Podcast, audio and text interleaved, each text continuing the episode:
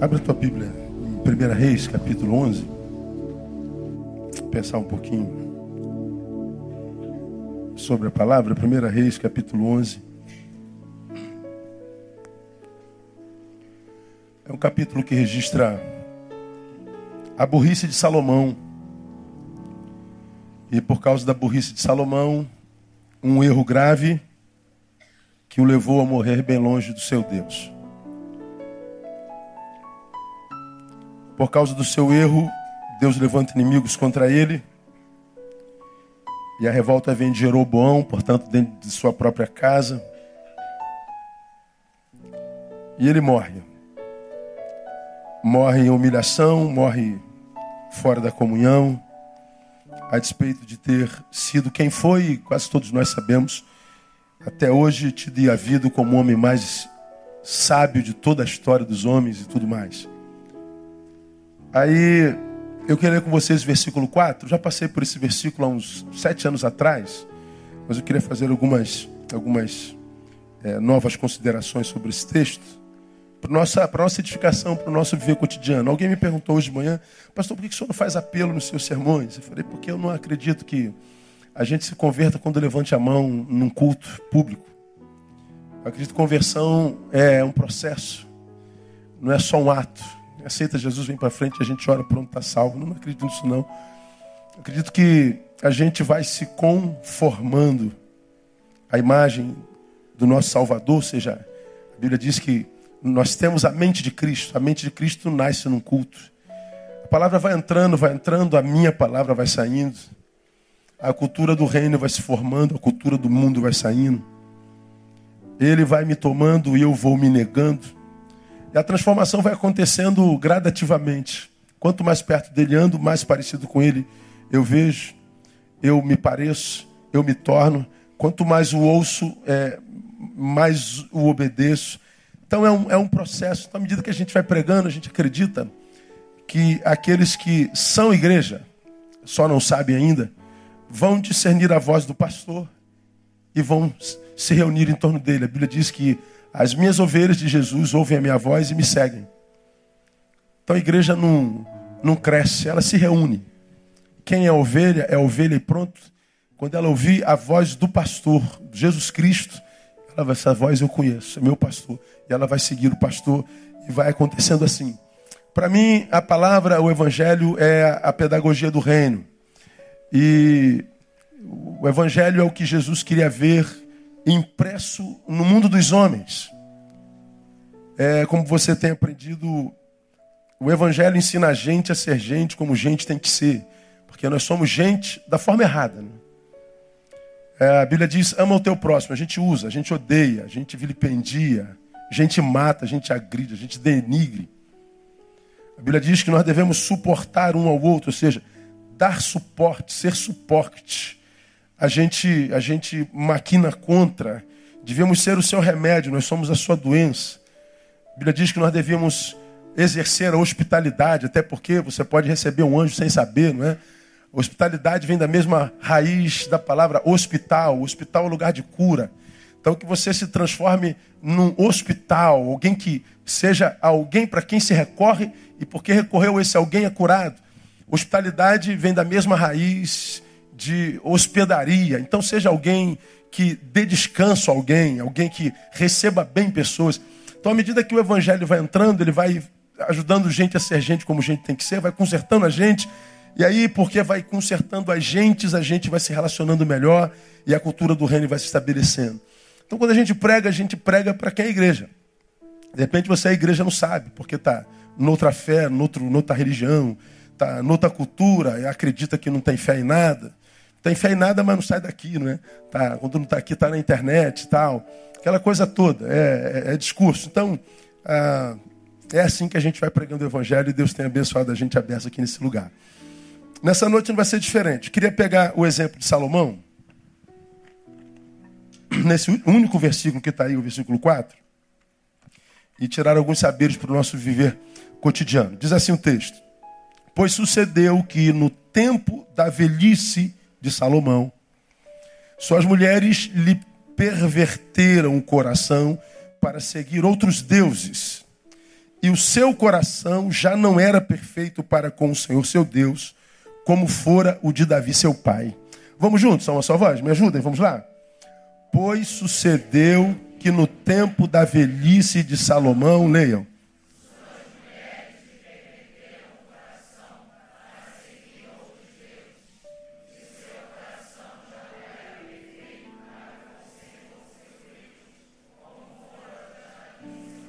Quantas mulheres teve Salomão? Me ajudem aí. Quantas esposas? 700. Quantas concubinas? Mil mulheres para você, tá bom? Pô, tu não aguenta a tua, cara, você já não está aguentando mais. Imagina um negócio desse, né? Agora, você sabe o que é interessante? Em nenhum momento nesse texto, a acusação é de prostituição, de perversão, de qualquer outro pecado na área sexual. O texto não alude a isso. O texto está dizendo que Salomão cometeu um erro grave. Qual foi o erro que Salomão cometeu? Permitiu que o seu coração fosse pervertido para seguir o quê? Outros deuses. Então ele fala de uma prostituição sim, mas de uma prostituição espiritual ele fala de um adultério espiritual. Deus não está aqui citando um velho que no final da carreira fez besteira na vida e se tornou um, carnificado, um promíscuo. Não, não é disso que está falando. Está falando de um homem que no final se permitiu prostituir espiritualmente, foi adiante outros deuses e o seu coração já não era mais como do seu pai Davi. Então ele fala de fala da, da desconstrução espiritual de um cara cuja história foi inigualável. Você conhece a história do menino? Aos nove anos aparece Deus para o moleque e fala assim: ó, pede o que você quiser. Pensa, pensa se quiser. É, quem está falando isso para ele é o Todo-Poderoso, não é o, o, o Jorge Soros, nem o Trump que, que você quer, moleque? Pensa, qual é o teu sonho? O que você quiser é teu. Portanto, se é Deus quem está propondo para Salomão, ele está dizendo: você pode sonhar o que quiser além do campo físico, do biológico, do monetário, do capitalista. Pensa o que você quiser. O moleque nem pensou. O que, que Salomão pediu? Sabedoria. Para um moleque diante do Todo-Poderoso pedir a Deus aos nove anos sabedoria, já era sábio e muito. Ou retardado. Porque se fosse um garoto hoje de 9 anos, o que, que ele pediria? Me diga aí. Sei lá, um, um iPhone, não sei das quantas.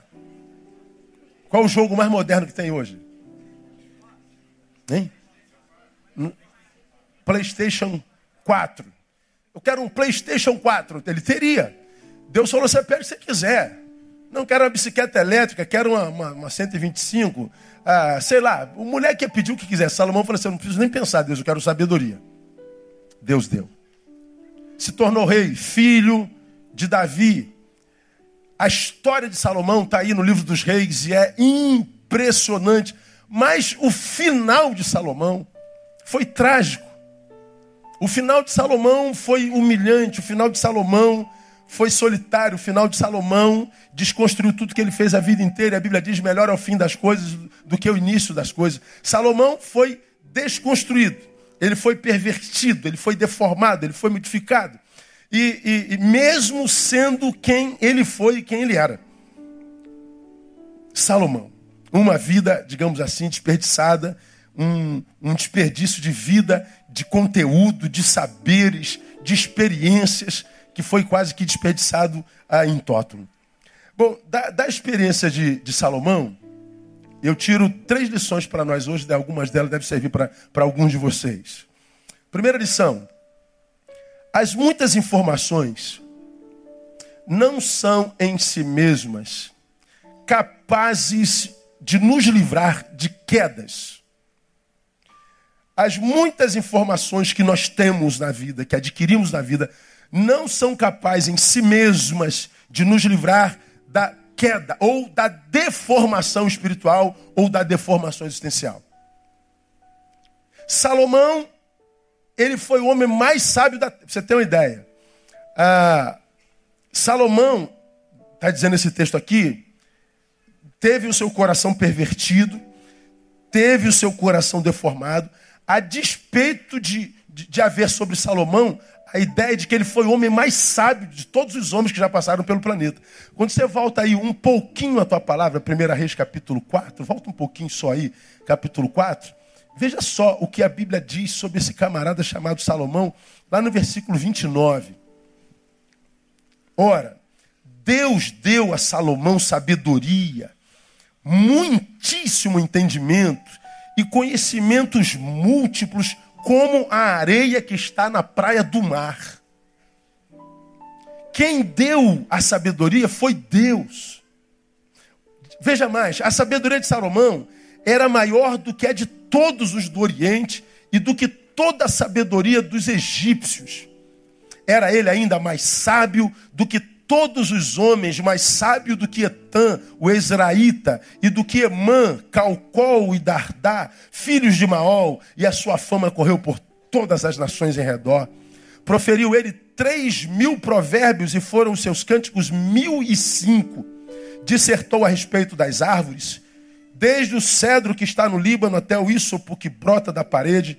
Dissertou sobre os animais, as aves, os répteis, os peixes, como quem diz, ele estava experimentado em todas as ciências da sua época.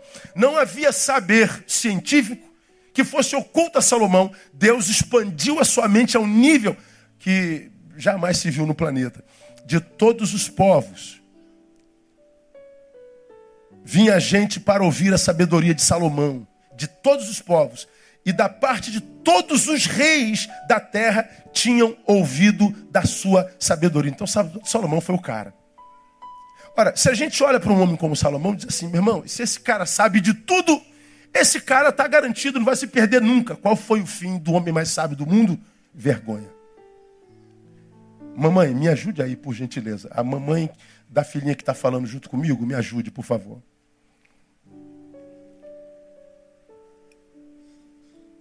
O cara que tem a sabedoria de Deus, discerne bem tudo. A gente diz assim, pô, esse cara está garantido. Ninguém vai enganar esse homem. Ninguém vai ludibriar esse homem. Ninguém vai deformar esse homem. Ninguém vai conseguir tirar esse homem do caminho. Como é que Salomão acabou?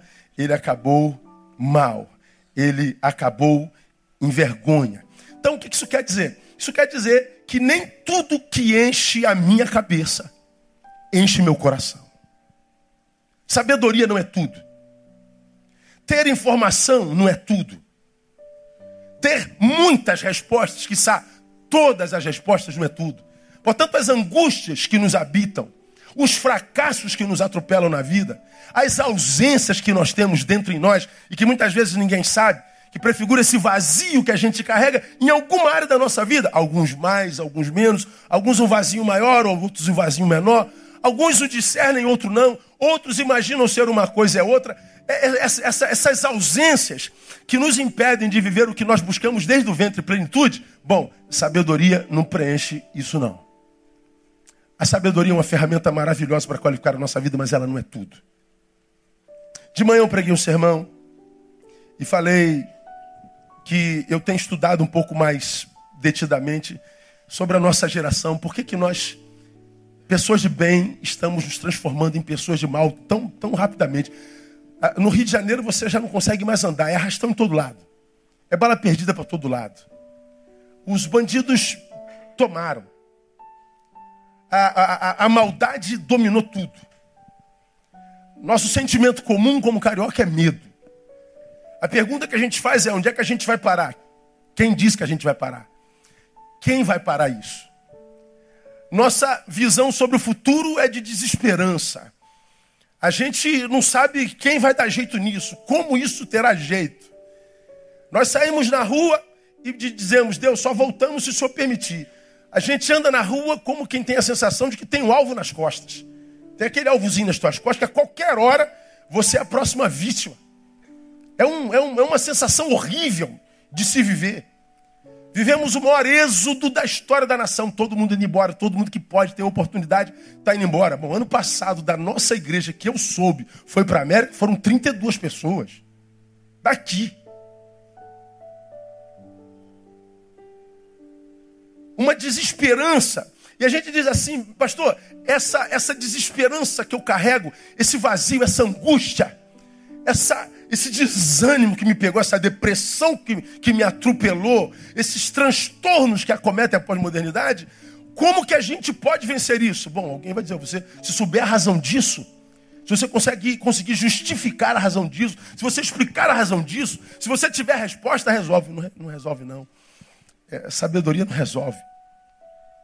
Estava lendo há bem pouco tempo atrás uma, uma pesquisa sobre a saúde dos psiquiatras do Brasil. Lá está dizendo que mais da metade deles está doente. Os que cuidam precisam de cuidado. Os que têm respostas para a sua doença estão vítimas da, da mesma doença que eles tratam. Ah, isso eu posso falar assim de forma muito, muito clara. Eu atendo pessoas no meu gabinete que sentam assim, do que, que eu posso te ajudar, meu irmão? ele começa a falar da vida dele. Eu falo assim: esse cara é meu alter ego. Esse cara é meu eu outro. Ele está descrevendo a minha vida. O que, que você, você, você. Fala a verdade, você é satanista, está falando de mim, não é? é ele está falando de um problema que é exatamente igual ao meu. A pergunta que eu me faço é: Neil, como é que você pode ter o mesmo problema desse cara? Mas por que eu não posso ter, Neil, o mesmo problema desse cara? Porque ele acabou de sair daqui, você deu todas as respostas para ele. Você disse tudo o que ele tem que fazer para vencer o problema dele. Você sabe, a resposta tem a mesma doença. Porque nem sempre o saber basta. Nem sempre a resposta resolve a questão.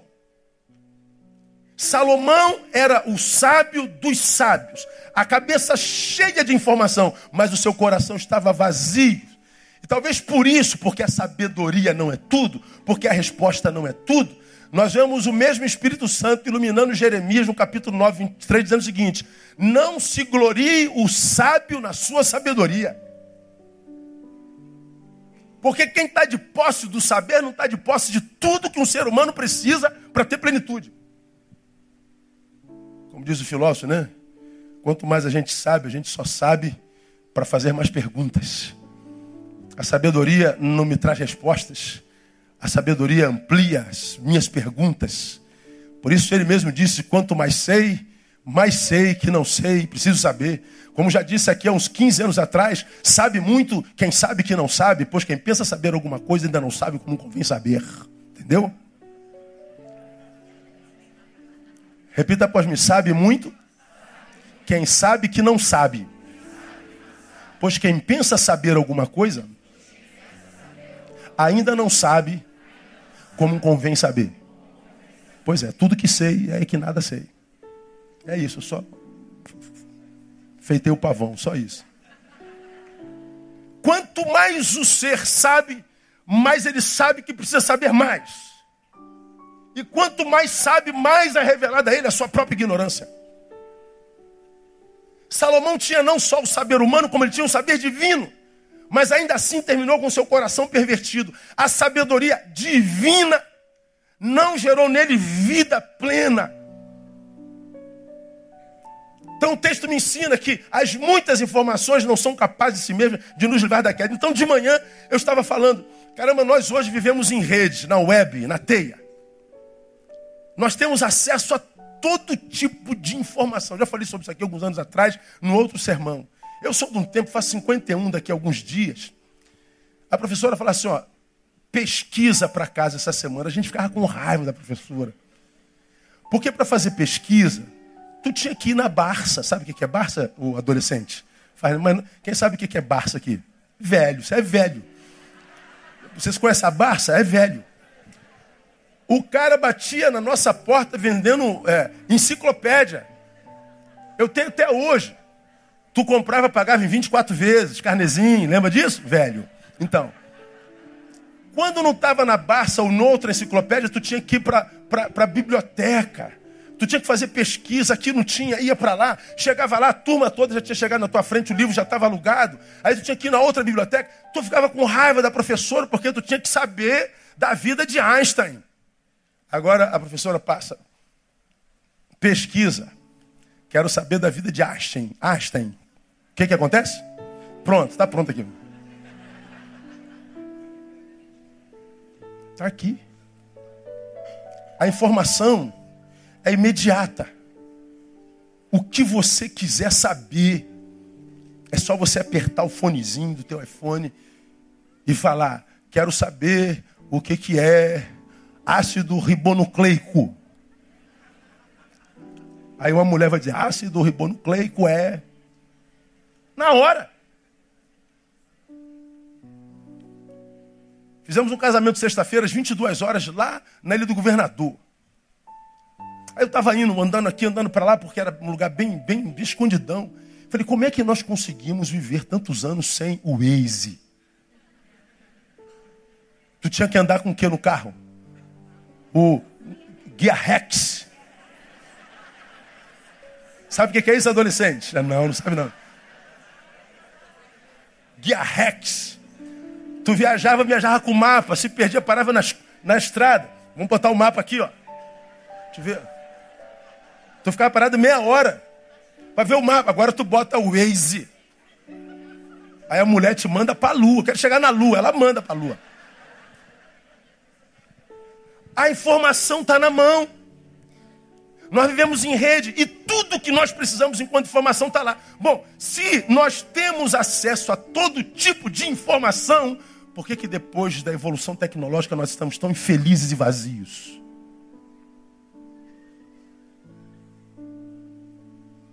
Porque nunca tivemos tanto deprimidos. Porque nunca tivemos tantos suicidas.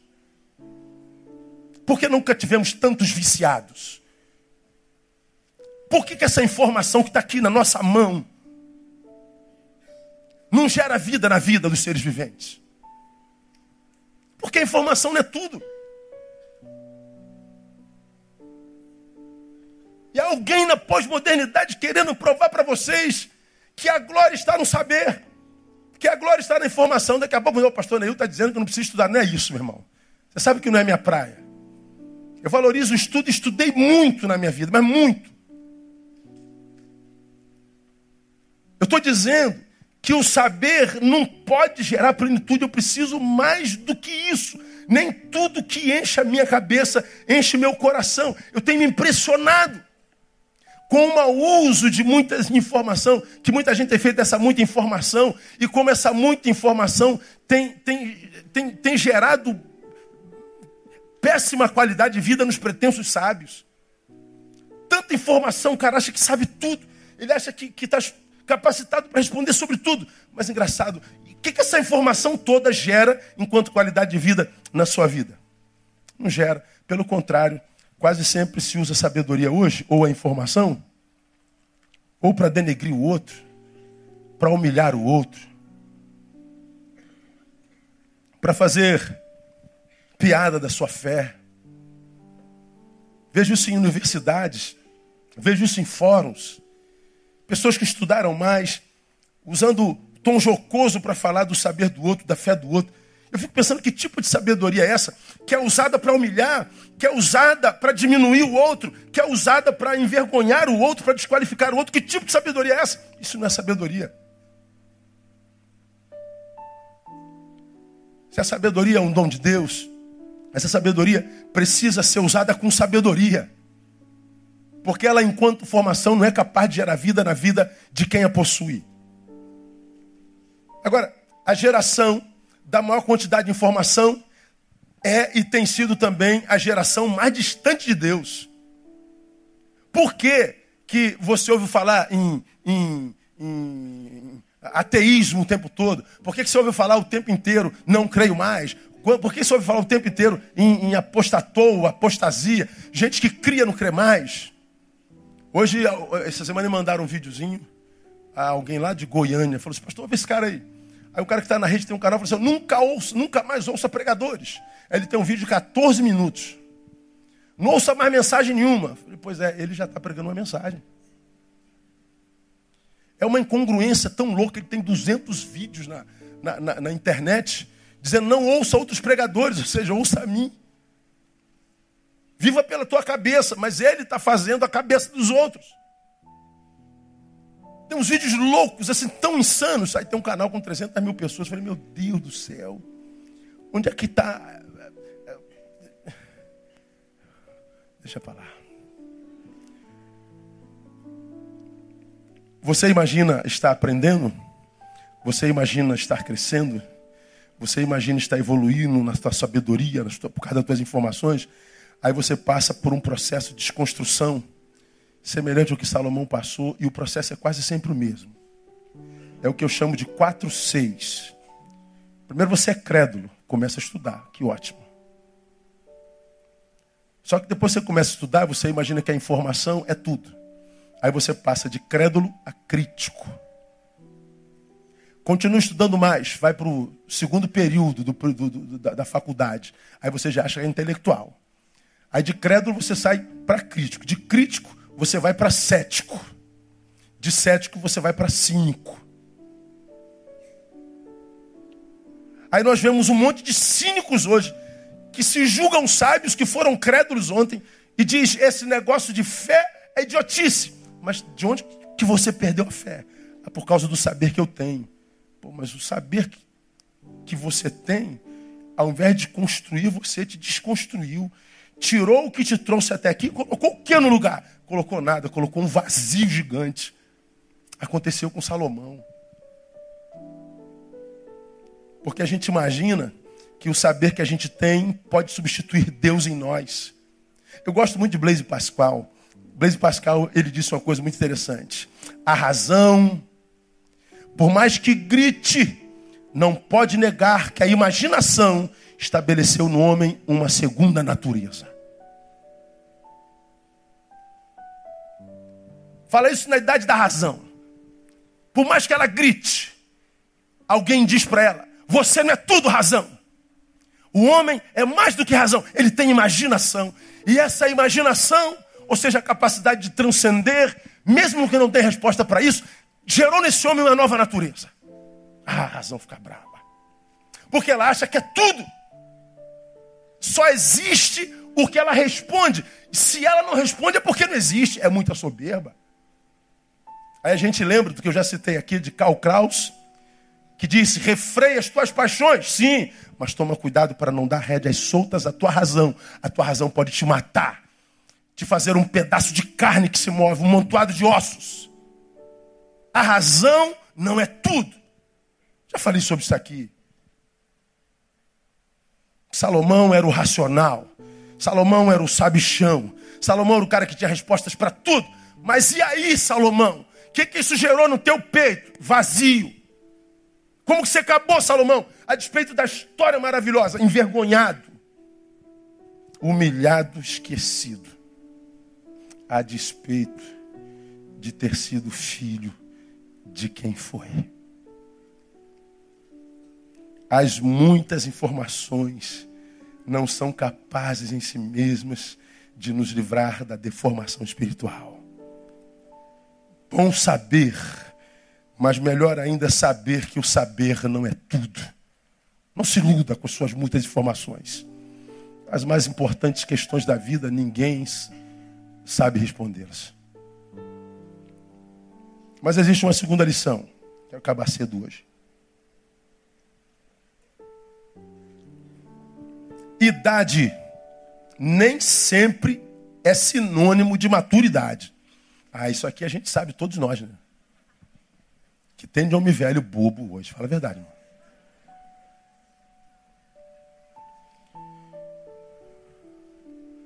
Olha o que, que o texto está dizendo a respeito de Salomão.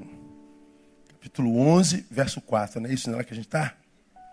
Capítulo 11, verso 4. Sucedeu o que? No tempo da velhice de Salomão.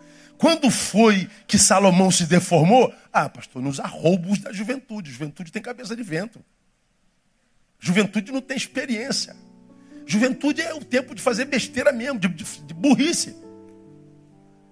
É só só pegar a experiência do filho pródigo. É, o filho pródigo fez burrice na sua juventude. O problema é que, porque fez burrice na juventude, deu tempo de reconsiderar. Deu tempo de se reconstruir. Mas porque Salomão fez burrice na sua velhice, não teve tempo. Juventude é o tempo que a gente tem para fazer besteira. Quer fazer besteira? Faça na tua juventude. Dá tempo de se soerguer. Agora, irmão, triste é ver um corpo velho com adolescente crente, com adolescente dentro que não cresce nunca. Você pega um corpo velho de 50 anos, 60 anos. Pô, pastor, 50 anos é velho? É velho, irmão. Sou velho. Sou mais garotinho, não. Nem você, não. Não dá mais para errar. Não dá para ficar mais como adolescente, não. A vida não perdoa mais, não. A gente vai envelhecendo, envelhecendo. Mas quando você vai conversar, tem um menino dentro. Tava, eu, eu faço um, um, um, um curso terças e quintas. E cheguei cedo, eu estava na cantina. Aí tem um futebol. Na, como é o nome daquela grama? Sintética. Aí tem lá aquela rapaziada que vem do trabalho e tal. Aí foi eu comer meu pãozinho com linguiça e queijo. Naquela cantina eles trazem uma linguiça da roça. Aquela linguiça de porco. Bem light. Mas não dá, eu tenho que comer aquela linguiça quase todo dia. Estou com terça e quinta, vou lá para comer aquela linguiça. Eu estou comendo minha linguiça, como sempre, sozinho no meu cantinho, na boa. Noite, boa noite, senta aqui no cantinho. Aí senta aquela homarada toda, e homarada muito, muito homem junto. É, não sai coisa boa, geralmente. Aí vai chegando os caras, tudo a minha idade. Aí começa a falar de mulher. Aí estou vendo eles falarem de mulheres. Aí me lembro da música. É, perto de uma mulher são só garotos. Como é que é essa música mesmo? É os seus mistérios. Garotos nunca dizem não. Garotos como eu sempre tão espertos. Perto de uma mulher.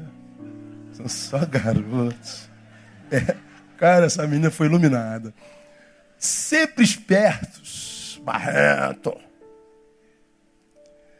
Mas perto da mulher é tudo menino, independente da idade.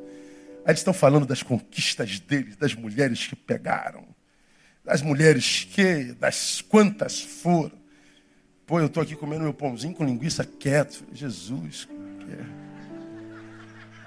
Eu estou olhando, acho que, acho que esse cara não pega nem a mulher dele, mas ele está dizendo aqui, é assim, é, é o Dom Juan do Brasil. É, um, é uma vomitação de, de, de, de de vantagem, um melhor que o outro, que o homem disputa demais, né? É igual o cachorro mija para marcar território, o homem conta mentira. Quem conta mentira maior é o, é o cara. Eu estou vindo aqui, eu estou ouvindo aquilo, cara. Eu falei, meu Deus do céu. Aí rolou um assunto lá, o cara falou, ei, ei, concorda, brother? Eu falei, pô, brother, eu não concordo não. Eu nem estava no papo, eu só estava na mesa aqui, sentado. É ou não é? Eu não sou, não, não é não, cara, não é bom não. É um assunto lá que não dá para compartilhar aqui. Aí o cara falou, tu não é chegado não? Eu falei, pô.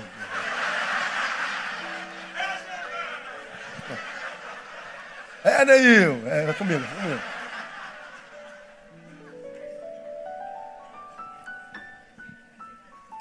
Eu falei, eu sou, brother.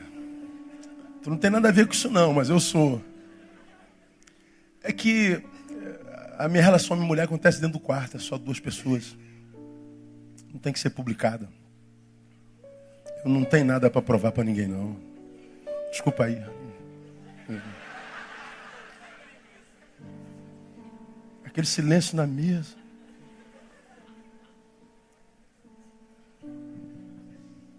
O que me impressiona é que o discurso, a despeito da idade, é o mesmo da mesa onde estão sentados os filhos deles.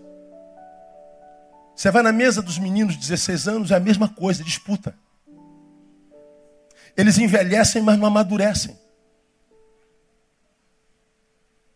E é muito triste quando você vê um adolescente habitando dentro de um corpo de 60 anos.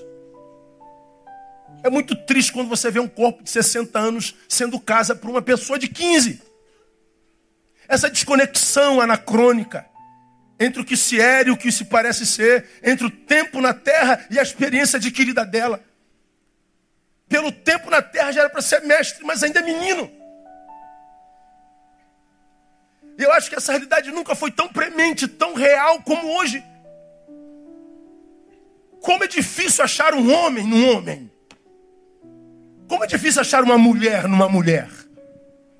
O que se acha neles é um menino e uma menina, gente carente, gente não formada afetivamente, gente que revela essa, essa, essa meninice por essa questão viciante de ter que se, se, se, se promover o tempo inteiro, de produzir a própria imagem, de, de, de mostrar-se sempre feliz, de mostrar-se sempre bonita, de mostrar-se sempre inteligente, sempre másculo. Essa, essa autopromoção exacerbada é insegurança. Quem está resolvido não precisa provar mais nada para ninguém. Quem está resolvido não precisa de aplauso de mais ninguém, não precisa de aceitação de mais ninguém.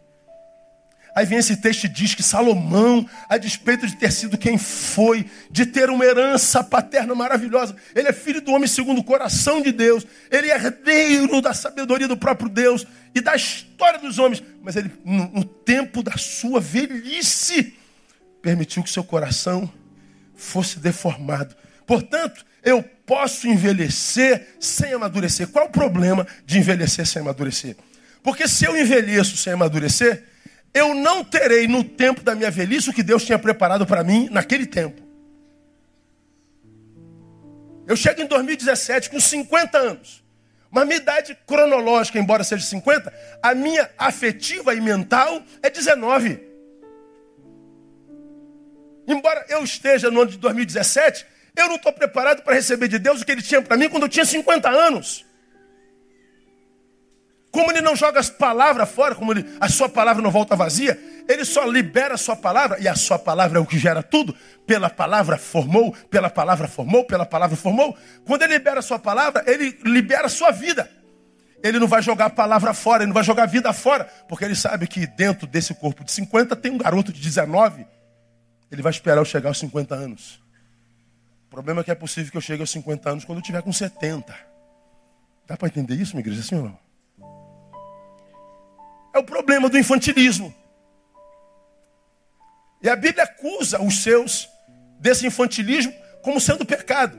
Paulo diz: vocês já eram para ser mestres em função do tempo, mas necessitais que vos deleite por alimento. Eu queria dar a vocês comida sólida, mas eu não posso porque vocês não podem suportar. Como quem diz, vocês envelhecem, mas não amadurecem. Então ele está dizendo, idade não é sinônimo de maturidade. Posso envelhecer sem amadurecer. Logo, guarda isso, velho. Primeiro, vigilância deve ser perene. Não relaxe com a tua vida, cara. Para que esse negócio de tentar provar para todo mundo que você ainda é o cara nessa idade na qual você já sabe que não é mais o cara. O tempo passou. Curta as benesses da tua idade, da tua faixa etária. Para com esse negócio de 50 anos querer pegar garotinho de 18. Deixa pro teu filho, ô mané. Ó, o moleque gostou aqui do lado. Sabe o que, que acontece? Tu vê homens maduros, com famílias sólidas, e abençoadas, abandonando as suas famílias por causa de uma aventura de verão. E porque a aventura de verão passa quando o inverno chega, o que ele sofre no inverno é solidão e frio. E vai olhar para trás e o que sobra é arrependimento. Por quê? Porque o seu coração foi pervertido na velhice. Então, a, o erro, a imaturidade, não é exclusiva da juventude. Eu, como velho, eu, como maduro, eu posso cometer os meus erros. Então, vigilância deve ser perene. Nunca, segundo, imagine-se pronto. Seja um eterno discípulo, aprenda sempre. Nessa nossa idade, muitas vezes, a gente se imagina capaz de ensinar. Quando a gente está sentado vendo alguém ensinando, nem sempre a gente presta atenção porque a gente imagina-se sempre melhor do que quem está ensinando. Quem está lá sou eu. Eu me lembro do pastor Jeremias lá na Zepal. Ele, como eu, sou fã de Ed Renekiewicz. O Ed é um cabeçudo danado, inteligente para burro. O Jeremias estava pregando na Zepal, aí, acho que foi no mesmo ano que eu preguei lá, não sei. Aí ele fala assim: é como quem ouve o Ed Renekiewicz. Ed Renekiewicz tirou as coisas da Bíblia assim que a gente não sabe de onde que ele tirou isso. E quando a gente ouve ele falando, a gente fala assim, dá uma raiva. Eu que tinha que ter falado disso aí, cara. Só que a gente não conseguiu ver o que o Ed viu. Porque ele é mais inteligente, ele é mais capaz. Então ouça os mais inteligentes, ouça os mais capazes. Para de tentar desconstruir aquele que é sobre você.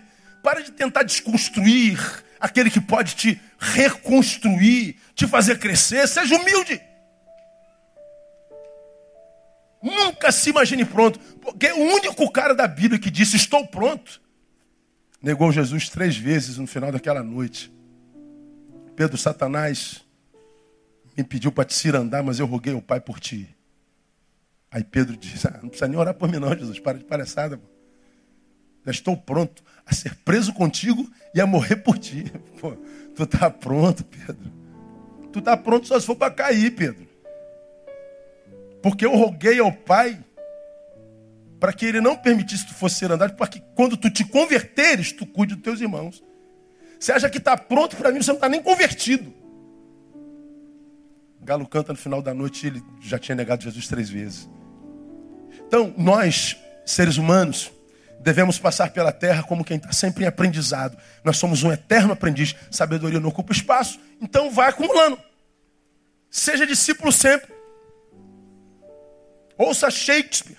Descobri que para evoluir como ser humano, eu preciso me relacionar com gente mais inteligente do que eu. E como é difícil achar gente inteligente nesse tempo de hoje. Gente com informação, há um monte. Mas que, a despeito da muita informação que tem, não sabe usar informação para edificação. Tu imagina essa rede, que é uma fonte de informação como nunca antes na história da humanidade. Imagina essa rede cheia de boas notícias cruzadas. Imagine se todos os que têm poder e acesso à rede tivessem conteúdo edificante para compartilhar o tempo inteiro. Imagine se nós tivéssemos competência para compartilhar a formação, a informação edificante. A nossa qualidade de vida era celestial. Mas olha o que é a qualidade de vida dos seres humanos hoje. Porque na rede, embora seja uma fonte de informações, as informações que circulam são inúteis. É cultura inútil. São, portanto, furtivas. São informações que não formam, deformam. Te faz perder tempo. Some o tempo que você perde no iPhone e no iPad no final da semana. Você vai ver quanto tempo de vida você perdeu. Mergulhado em cultura inútil. Pega esse tempo e leia um livro. Você vai ver quantas páginas de um bom livro você teria lido. Agora some esse tempo perdido numa semana e some o tempo de um ano. E você vai ver quanto tempo num ano você jogou no lixo. Se informando sobre vida alheia. E o pior, informação mentirosa. Porque na rede está todo mundo se sentindo feliz, como eu digo sempre.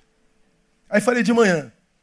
Ontem tivemos uma tentativa de suicídio, bem próximo de nós.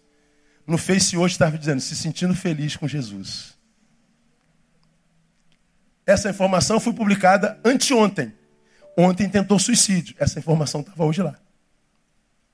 Para você, está se sentindo feliz. Para mim, tentou suicídio ontem. Então nós gastamos tempo numa rede que, que, que compartilha informação inútil da vida alheia, é exibicionismo, e a gente gasta grande parte do nosso tempo ali a gente vai envelhecendo, envelhecendo, envelhecendo, e a gente percebe que a riqueza da vida não vai nos enriquecendo, não vai nos preenchendo. E a gente, depois de tantos anos, chega aqui com um vazio desse tamanho. Por que, que esse vazio está lá? As informações que você deveria adquirir naquele período da vida, você não adquiriu porque estava distraído com outras informações. Depois que é milagre. Vem para a nossa igreja que a gente faz o um milagre. O Deus Todo-Poderoso está aqui. Ó, as igrejas estão lotadas e o povo enganado. Então guarda para o seu coração, para o seu ver cotidiano. As muitas informações não são capazes em si mesmas de nos livrar da queda. Idade nem sempre é sinônimo de maturidade. Portanto, vigilância sempre. Nunca imagine-se pronto. E terceiro, humildade sempre. Humildade sempre. Considere o outro sempre superior a si mesmo. Para de competir. Ah, eu sou melhor que você. Tá bom, tá tudo certo. Vamos ter paz? Melhor ter paz do que razão. Então, é, deixa o ignorante é, brincar na tua frente, tadinho. Deixa ele fingir que, que é melhor. Mas não, a gente entra em litígios, a gente entra em debates, a gente entra nesses, nesses embates de rede, meu Deus, todo mundo se desgastando. E você está discutindo com gente que não sabe a cor da camisa que está usando. Humildade. Vamos terminar. Se as informações não são capazes de me livrar, idade não é sinônimo de maturidade, posso envelhecer sem amadurecer, portanto tem que buscar maturidade. Terceiro e último, amizades podem exercer maior influência em nós do que a própria família.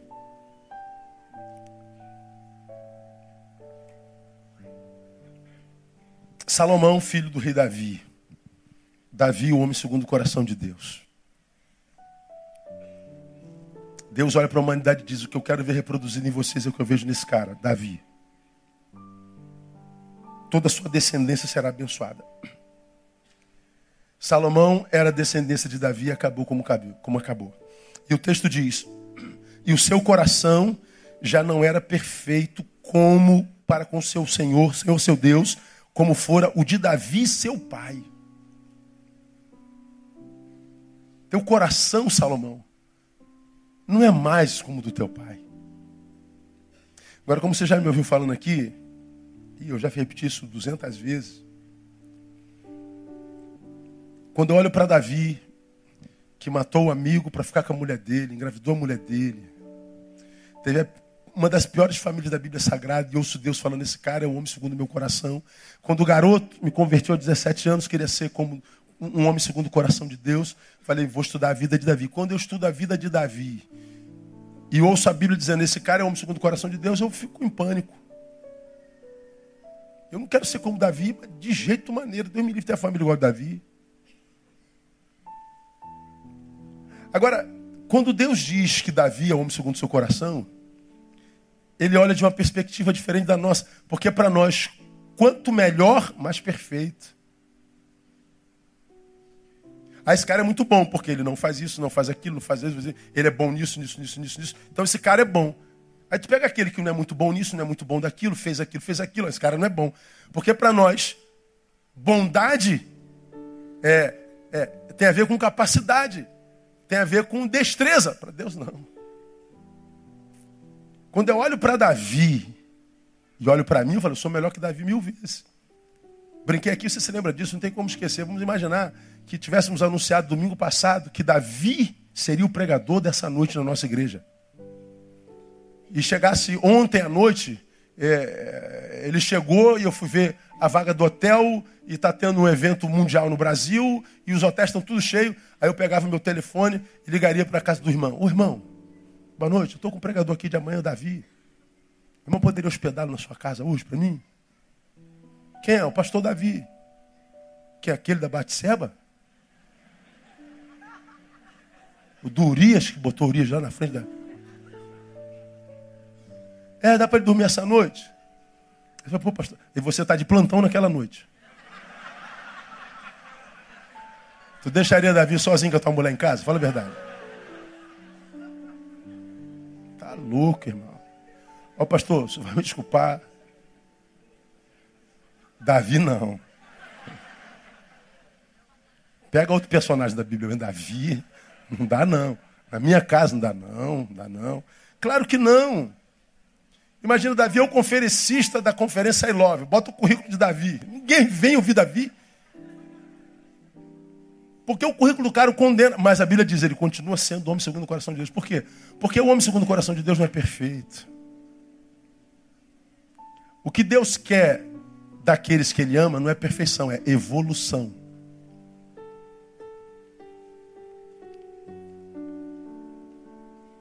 Evolua fez a besteira, fez a idiotice, está na êmia, na mediocridade, como eu falei de manhã, fez a burrada, fiz. Aprenda com ela e evolua. Porque Deus não desiste de você quando você fez a besteira. Quem desiste são seus amigos. Quem desiste é a tua igreja. Quem desiste são teus irmãos. Deus não. Deus sabe que você é imperfeito, mas o que Ele quer? Que você evolua. Cresça. Então o que Deus quer dos seus não é perfeição, porque a gente sabe que é um ser caído. Agora, por que, que a gente não evolui? Por causa das nossas relações. Salomão está dizendo aqui, a Bíblia está dizendo, sucedeu que as mulheres perverteram o coração. Deus não está falando de, de, sexo, Deus não está falando de, de, prostituição, de promiscuidade. Cara, isso é problema teu, mas, cara, olha o que pode acontecer no teu coração. Essas relações, ou esse tipo de relacionamento, vai desconfigurar o que Deus gerou dentro de você. Então veja, ele é herdeiro de Davi, o homem segundo o coração de Deus, mas se tornou refém, desconstruído por mulher. Eu posso ter tido a educação do meu pai, da minha mãe, a melhor família do mundo, mas dependendo das minhas amizades, tudo isso é desconstruído. As minhas relações podem exercer uma influência muito maior em mim do que o dos meus pais. Aí o que, que acontece? A gente vê a bênção geracional, que ele diz que te abençoaria até a terceira e quarta geração. Aí nós vemos famílias extremamente abençoadas, famílias equilibradas e ungidas, abençoadas pelo Senhor, que, por, que a despeito disso, alguns filhos vão viver a vida completamente oposta à realidade dos seus pais. Por quê, pastor? Por causa das suas relações externas. Como você já aprendeu, nós somos o resultado dos nossos encontros. Preguei aqui há bem pouco tempo atrás. Sou como sou porque me relaciono com quem me relaciono. Se você não entende por que, que você está é, em estado de decadência, se você não entende por que você não curte mais ser quem é, quando isso era uma realidade há bem pouco tempo atrás, tu era um cara para cima, tu era uma menina cheia de estima, cheia de, de, de, vida, você que acordava pulando dando glória, você que tinha prazer em viver, você que dizia que queria morrer com 200 anos, agora está aí, sendo o que é, mas querendo morrer já. Você que já não tem mais ânimo para nada, não tem mais sonho. Você que não acredita em mais nada, em ninguém. Meu Deus, o que está acontecendo comigo? É, olha quem está do teu lado. A única forma de construir um ser humano é através de outros seres humanos. A única forma de reconstruí-lo é através de outros seres humanos. O outro, como você já aprendeu, é o meu veneno, o outro é a minha cura. Como você já me viu falando aqui, se a jararaca pica, ela pode matar. E a única forma de ser curado da picada de jararaca é pelo mesmo veneno da jararaca. O outro é minha doença, o outro é minha cura. Agora, o que, que acontece conosco? Fomos adoecidos no passado e nos retraímos, não queremos nos relacionar com mais ninguém. Queremos o nosso próprio gueto, o nosso próprio mundo e ficamos vivendo a sequela de 20 anos atrás até hoje. Você foi abusado com, com 3 anos de idade, com 10 anos de idade, está com 40 anos e ainda vive a sequela daquilo. Porque resolveu não acreditar em mais ninguém, não evolui. Toma a todos como aquele. Julga a todos por causa de um. É um generalista. Acaba sendo vítima eterna de um mal cometido há décadas atrás. A gente encontra isso toda hora no, no gabinete, o tempo todo. Por quê? Porque amizades podem destruir, podem exercer maior influência do que a própria família. Então preciso saber com quem eu sento. Eu devo ah, cumprimentar a todos, devo falar com todos, mas é, é, estar com todos, mas ser, não, eu não posso ser com todos. Estar sim. Preciso estabelecer níveis de relacionamento, porque depois que eu sento à mesa com alguém, eu não levanto mais o mesmo. Depois que alguém entra na nossa vida, Nasce outro em nós todo dia. Aí você está aqui vivendo o pior momento da vida, pior momento. Como, como eu tenho dito, né? Quando uma pessoa se mata, ela está se matando porque ela não aguenta ser mais quem é. Ela não aguenta mais ser como é. Ela está dizendo: sou uma coisa que eu abomino. E eu tenho tentado me livrar dessa coisa há tanto tempo, mas essa coisa está aqui, eu não consigo me livrar dela. A pessoa dá cabo da vida. Agora, como é que essa coisa foi gestada aí dentro? Como é que essa coisa foi gerada aí dentro? Quem é que tem poder sobre dentro? Então, se você planeja, meu irmão, evoluir para se tornar um filho no qual Deus tenha prazer, Se você deseja se transformar em gente como gente tem que ser, para que você não seja um refém eterno dessa geração performática, mentirosa, hipócrita. Se você pretende ascender, amadurecer, aprender com os próprios erros, você tem que se, se, se, reconfigurar suas amizades. Porque você é como é, porque se relaciona com quem você é. Se você quer deixar de ser quem você é, você tem que aprender a perder gente. Vai ter que aprender a caminhar pela estrada da solidão por algum tempo, para que se encontre consigo mesmo. Porque toda vez que eu estou em grupo, eu preciso ser para eles. Se há um olho olhando para nós, nós temos que desenvolver algum tipo de personagem. Ninguém é plenamente quando tem olhos sobre ele. Só sou quando estou só. Por isso o momento da solidão é importante.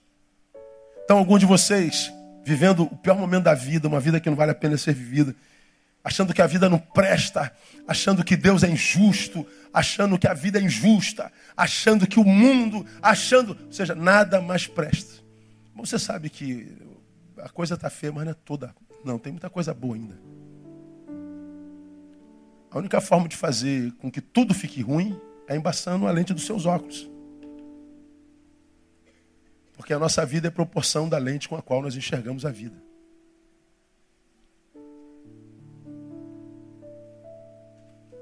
Se você quiser um mundo vermelho, pinta a tua lente de vermelho. Quiser um mundo rosa, pinta a tua lente de rosa. Tudo vira rosa. Agora você quer um mundo que do qual você tire um diagnóstico honesto, limpe as lentes dos teus óculos, a tua forma de enxergar a vida. E como é que você enxerga a vida? A proporção da tua geografia. Você é produto do meio. Então, se você quer mudar a forma de enxergar, porque as coisas mudam quando a gente olha diferente as coisas. Mude a forma de ver as coisas e as coisas mudam diante de você. Então, às vezes, nós queremos mudar o mundo inteiro. Não, é só mudar o óculos. É muito mais fácil. Em vez de tentar mudar todo mundo, transforme-se a si mesmo. E a gente se transforma quando a gente gasta tempo com a gente, para a gente se ressignificar. Se sou como sou porque me relaciono como me relaciono, só serei, só, só, só serei quem quero ser quando me relacionar com gente diferente das que eu me relaciono hoje. Agora, o medo da solidão é tão grande na pós-modernidade, tão grande, que ele prefere a má companhia do que a solidão. E por que, que ele prefere a má companhia do que a solidão? Porque estar só é estar diante da pior companhia que ele pode ter na vida, a dele mesmo. Mas enquanto você não se encontrar com você, como eu costumo dizer com aquele cara do espelho que te põe assim, ó, face a face, face to face, deixa Facebook, face to face. Você não tratar com aquele cara ali, meu irmão, mergulhar na realidade, falar assim, olho no olho, com seriedade, sem coitadismo, sem pena de si mesmo. Botar os pingos nos is, Enquanto você não resolver com o cara do espelho, você vai andar de forma irracional, hipócrita, não verdadeira com qualquer outro ser que não aquele do espelho. Salomão me ensina, Neil, tu pode ser o cara mais cabeção do mundo, tu pode ter recebido a, a revelação do próprio Deus, tu pode ter todas as informações do mundo, não é suficiente para ser pleno. Neil, a velhice também não é sinônimo de maturidade. Você pode envelhecer continuando menino, cometendo as mesmas burrices. Amadureça. E a única forma, Neil, é fazendo um choque de gestão nas tuas relações. Sobretudo, introduzindo Deus, Jesus de novo, nas tuas prioridades relacionais. Porque o saber do homem moderno, ao invés de aproximá-lo de Deus, o afasta de Deus. E quanto mais longe de Deus, mais vítima do sistema você é, mais vítima do diabo você é. Aí longe de Deus você quer discernir Deus. Termino com aquele garotinho que perguntou ao pai: Pai, qual é o tamanho de Deus? Aí o pai sabiamente estava passando um avião. Aí o pai falou: Meu filho, Deus é do tamanho daquele avião que está voando lá em cima. Porque o pai conhece o tamanho do avião, né? O filho não, ele olhou para aquele tamanho lá, aquele menino. Pô, mas Desse tamaninho, pai. Não, filho, não, você não entendeu. Ele pegou o filho, botou no carro, levou no aeroporto. Entrou no aeroporto, colocou ele pertinho de um Boeing. Aí o moleque viu aquele aviãozão. Ah, Deus é grandão, né, filho? Não é bem assim, filho. Deus é para nós a proporção da distância que estamos dele. Quanto mais longe de Deus, menor ele para você. Quanto mais próximo de Deus, maior ele é para você. O teu saber humano te afasta de Deus. E é exatamente longe de Deus que você quer estabelecer um diagnóstico a respeito dele. Pelo amor de Deus. Agora, o impressionante é que quando a gente se aproxima de Deus, de fato de verdade, a gente não precisa nem desse saber. Aí é experiencial. Aí é empírico. Fala aí, como é que pode viver uma experiência empírica com, com metafísico? Agora, quando você experimenta Deus, quando Ele, quando Ele com a sua força, seu poder, sua energia, energia se confunde com a nossa matéria, que é, que é, que é obra das suas próprias mãos, essa matéria se transforma numa matéria que você passa a amar. Você vai viver o que a gente chama de amor próprio. Se você tem amor próprio, você tem todo o amor que precisa. Só quem se ama atrai o amor de outro alguém. Porque se você não se ama, esquece a esperança de que outro te ame. Como alguém vai amar alguma coisa que nem você mesmo ama? Se eu tenho amor próprio, eu tenho todo amor que eu preciso. Portanto, o outro já não é uma necessidade. O outro passa a ser um presente da vida. Como eu já disse aqui, um monte de vocês, principalmente os que têm mais de 30, pedem a Deus um varão, uma varoa, Quero um homem de Deus, pastor. Ora por mim, pastor. Quero uma mulher de Deus, mas tem que ser de Deus, pastor. Não quero capeta, não. Capeta já estou cercado dele. Quero um homem de Deus. Pastor, como é que eu sei que é homem de Deus, pastor? Pastor, quero um homem de Deus. Ei, pastor, quero um homem de Deus, homem de Deus. Aí vem aquela oração das solteiras, né? De 15 a 25, o Senhor é meu pastor, nada me faltará. Estou esperando em Deus. De 25 a 30 anos, esperei com paciência no Senhor. Estou esperando. De 30 a 35, apressa-te, ó Deus, em me livrar. De 35 a 40 anos, aquele que vem a mim de maneira nenhuma, lançarei fora. De 40 a 45 anos, vinde a mim todos vós que estáis nessa De 45 a 50 anos, trazei também os coxos cegos, Helena. Onde é que você está, irmão? Fala a verdade.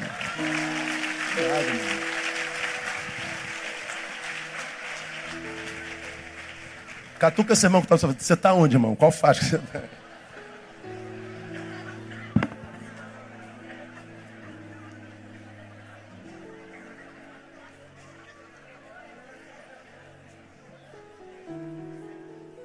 A irmã fala assim para mim, pastor, eu quero um homem presente de Deus. Eu quero um presente de Deus. Falei, é. Eu disse aqui, né? Você quer um presente de Deus? Quer. Você, se fosse dado por Deus a alguém, seria um presente para esse alguém ou um pesadelo? Deus pode te dar de presente a alguém. Você é alguém que Deus pode pegar na mão e dizer assim: Toma, meu filho, isso aqui é um presente meu para você. Ou você tem muito conserto a fazer na vida para se tornar um presente na mão de Deus. Se você ainda não é um presente que Deus pode dar, não espere que Deus te dê um presente. Se você não consegue se amar, não espere que alguém te ame.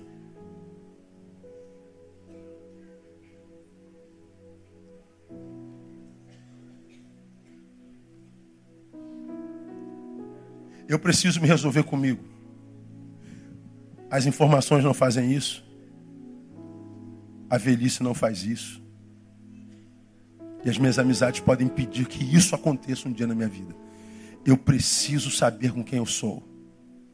E a única forma de ser com quem quer que seja é ser para Deus, com Deus e em Deus. Porque Ele é a fonte de tudo, Ele é o manual da vida, Ele é o alicerce da nossa existência. Rejeite qualquer saber que te afaste dele, porque ele vira um micro-deus na sua vida. E para se aproximar dele, não precisa nem de saber, precisa só de fé. Me explique Deus, pastor. Não faça a menor ideia, não tem como explicar Deus. Então, se eu não conheço, ah, conheço todo. Deus não se explica, Deus é absurdo. Deus transcende o saber humano. Então, se você prefere saber humano, fique aí, vazio como você está, mas escrevendo no Facebook, se sentindo feliz. Agora, se você quer, como preguei de manhã, ouça o sermão da manhã, minha igreja. Não deixe de ouvir essa semana o sermão de hoje de manhã. Se você quer a paz desse Deus, não essa paz do movimento, né? Fazendo alguma coisa, ocupado o tempo inteiro, porque quem, quem, quem, quem não para não pensa. Então, você não pensa, não sofre. Quem para, pensa, quem pensa, sofre. Então, não, essa, não é essa paz do movimento. Não, estou falando da paz do repouso da paz que você curte quando não está fazendo nada, quando você está ajustado consigo mesmo. A paz que te é verdadeira e que você não precisa de dinheiro para tê-la. É a paz do movimento, do, do, do, repouso. É a paz que traz tranquilidade, a paz que te revela Deus que é através da qual e tão somente dela se conhece a Deus, como diz o salmista: aquietai-vos e sabei que eu sou Deus. Só se sabe Deus na quietude. No movimento você só tem informação sobre ele. Informação não serve de nada. Saber, mesmo sem discernir, só na quietude, só na paz do repouso. A minha oração sincera Deus lhe dê essa paz do repouso, para que você não tenha que viver essa vida corrida, desenfreada, maldita que esse ser humano está vivendo hoje. Corre para lá, para cá, para cá e para lá, de lá para cá. E quanto mais corre, mais cansado, menos realizado.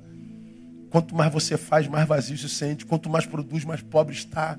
Existencialmente, você não consegue sossego em lugar nenhum.